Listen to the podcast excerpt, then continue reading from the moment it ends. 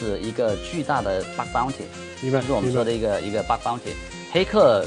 这个为什么说大的链它安全？因为等于是这个是一个免费的一个一个 bug bounty，你能攻击的你能把它拿下去，对吧？所以我觉得像波场这样的游戏，这种短生命周期的东西，为什么没有什么太多价值了？因为反而是短周期的，嗯，大家无所谓，有风险的话也很快就结束了这个游戏，就 game over 了。所以我觉得真正的比较，我觉得 DeFi 里面对于公链的价值，DeFi 是一个最好的比较一个一个一个指标。我觉得，我觉得 OK。对，另外还有一个呃很重要的点就是说，你刚刚提到是后来的这些链有没有可能说吸取前面的经验教训，能够做得更好呢？我觉得这也是一个比较耍流氓的说法。为什么呢？因为你后来链没有资产，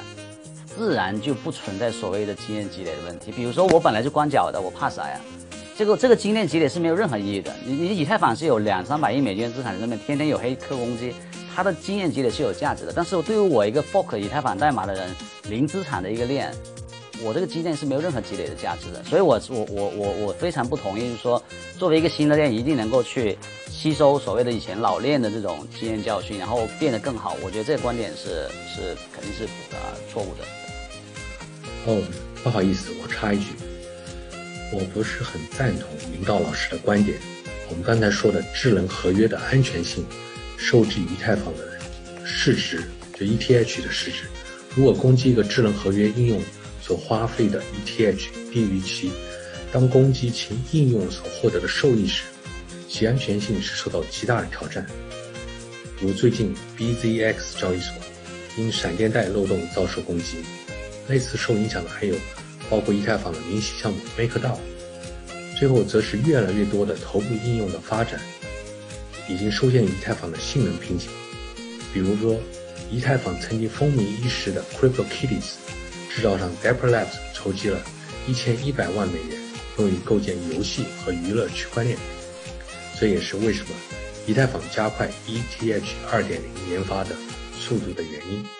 我觉得是说，可能说对于一条公链，它是底层的一个生态。那其实对于上层来说的话，一方面是说可能 B 端的一些进入，一端是 C 端的进入。所以说 B 端这块的话，其实更多的包括说游戏，包括说一些 BC，包括说现在 DeFi，那可能说资产的一些注入，这当然对生态来说推动是非常好的。然后同时 C 端那块的话，我觉得也是需要有更多，包括说刚刚有提到，呃，其实在整个的一个呃链上活跃地址的话，现在其实 DeFi 的项目呃可能还占的不是特别高，就可能没超过百分之五十。那其实对于我们来说的话，我们觉得是说。C 端用户可能说有更多的一些，呃，这种场景，来去给到更多的一些用户，甚至还要出圈，让更多的一些这种用户参与进来。在目前来看的话，去中心化应用以及说，呃，区块链被更多的一些这种普通受众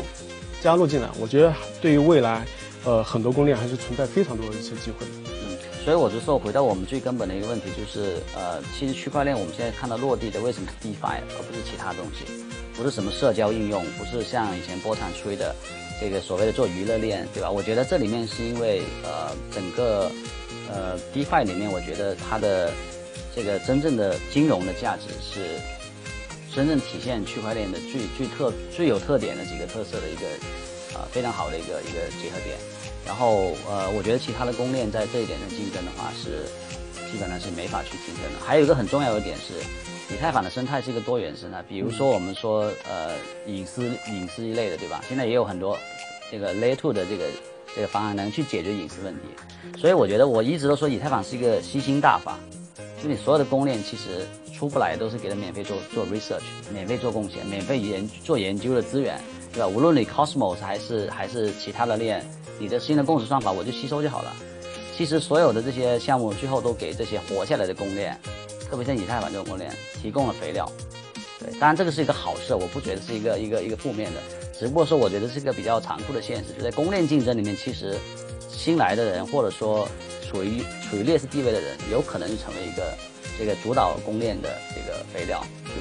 只会繁繁荣它的这个更繁荣它的生态。对，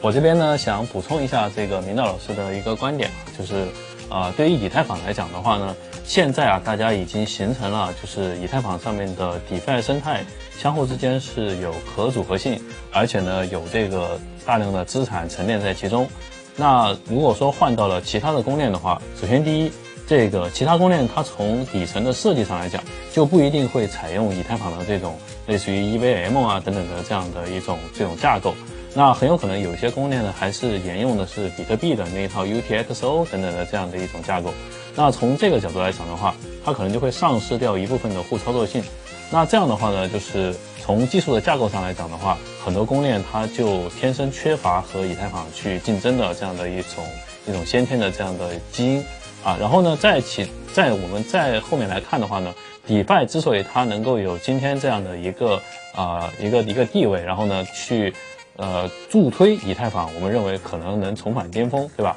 那这个其实也是由大量的资金所推起来的，背后的话其实就是 Coinbase 交易所以及硅谷的那那很多知名的这种风投基金，他们呢去在迪拜当中啊做了一个名局出来，然后呢现在形成了今天的这样的一个啊全球关注的这样的一个一个现象。那其他的公链有没有这样这样大量的资金去推动它的生态的发展呢？这个也是存疑的。第三点就是说，很多公链的话，它是由某一个利益主体来去推动的，不像以太坊一样呢，它是这样的。大家表面上看的话，都是全球的开发者共同参与去开发，没有一个明确的利益主体。所以呢，就是对于大量的公链来说的话。它自己的边界在哪里？就是公公链的开发团队和背后的这个利益方的边界，其实也是很不清楚的。在这种情况下的话，可能就不像以太坊那样具有中立性，啊，所以我认为就是说，别的公链要想去超过以太坊的话，也是比较难的。现在，其实更多站在是开发者、站在项目方的角度来去考虑。然后对于很多一些公链，其实它在做生态的时候，当然，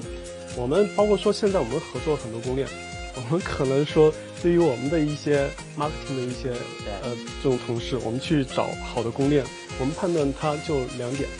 当然，第一点是说什么是好公链，有钱的是好公链。嗯。第二是在于说看他怎么花钱。对。他是在把这个钱做生态做公链，一定要花钱，而且这个钱要花的聪明。嗯。是在于说你怎么来去有节奏的。去安排你整个生态往下去布，嗯，所以这个供链的这个生态确实非常非常难做。我们在最开始我们也考虑过去做供链事情，包括现在我们和一些供链合作的时候，其实一些熟悉的朋友他说最近啊你们都做了什么？我说我们除了除了供链没做啥都做，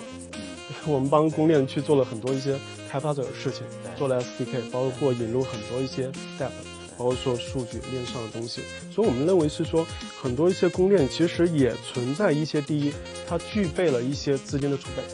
第二，它对于它的长远性，以及说它的在创新层面，以及说它的自有的一些治理理念方面，我觉得还是有一些，还是存在一些这种优秀选手的。对，同时呢，要跑出来，我们今天。